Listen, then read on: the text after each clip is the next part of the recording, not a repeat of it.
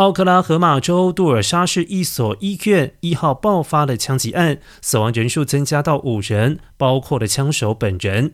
而警方表示，枪手犯案之后自杀身亡，估计凶嫌年龄介于三十五到四十岁之间，犯案动机有待厘清。